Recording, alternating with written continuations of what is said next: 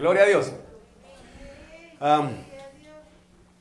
Es una bendición poder verles de nuevo. Amén. En medio de un mundo lleno de caos, Dios nos guarda. Quisiera iniciar, mis amados hermanos, eh, pues recordándoles lo que hemos estado platicando en estos, bueno, mejor dicho, el día de ayer, ¿verdad? Iniciamos platicando en relación a la administración que el, que el Señor anhela que nosotros tengamos en cuanto a la fuerza de su espíritu. Me dice amén.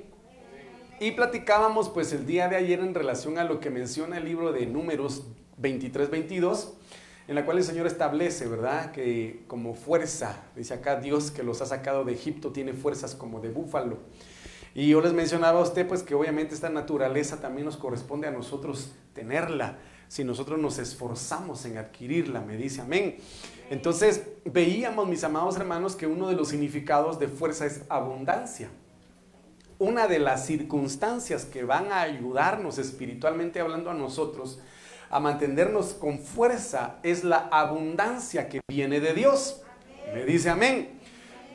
Sin embargo, quiero hacer la salvedad, la aclaración, mi amado hermano, en el hecho de que la abundancia que el Señor quiere darnos no es una abundancia material en primera instancia, en primer lugar. Me dice amén sino que es una abundancia espiritual en relación a dones, en relación a frutos, en relación a un ensanchamiento espiritual, amado hermano, delante de su presencia. ¿Por qué le digo esto? Porque vemos a un Salomón que a un principio agradó a Dios pidiéndole sabiduría. Entonces, este varón, este rey, que a su temprana edad, amado hermano, reconocía esa necesidad de que, aunque lo tuviera todo, materialmente hablando, necesitaba un elemento que venía solo de Dios, solo de Dios, de ningún erudito humano, de ningún sabio humano, de ningún estudioso, amado hermano, humanamente hablando, eh, eh, eh, podría trasladarle esa sabiduría que solo viene de Dios. Entonces se la pidió y el Señor se la dio. Conforme él fue adquiriendo esa sabiduría de Dios, lamentablemente usted lo ve a la luz de la palabra, la misma sabiduría, como lo vivió, amado hermano Luzbel, lo desvió.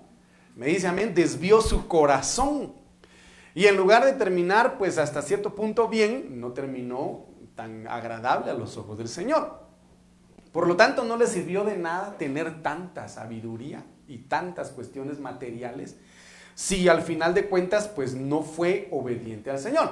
Entonces en este sentido el Señor lo que quiere que nosotros tengamos para ser fortalecidos en Él es esta abundancia. Entonces platicamos el día de ayer en relación a la abundancia de las aguas que tipifican el agua, que tipifican el Espíritu Santo. Amén. Que esa agua fluye de la roca que es Cristo. Me dice amén. Asimismo logramos ver en Primera de Reyes 10:10 la abundancia de especies aromáticas o especias aromáticas, lo que significa una abundante adoración que debemos presentarle al Señor, porque fue lo que presentó la reina del Sabá a Salomón.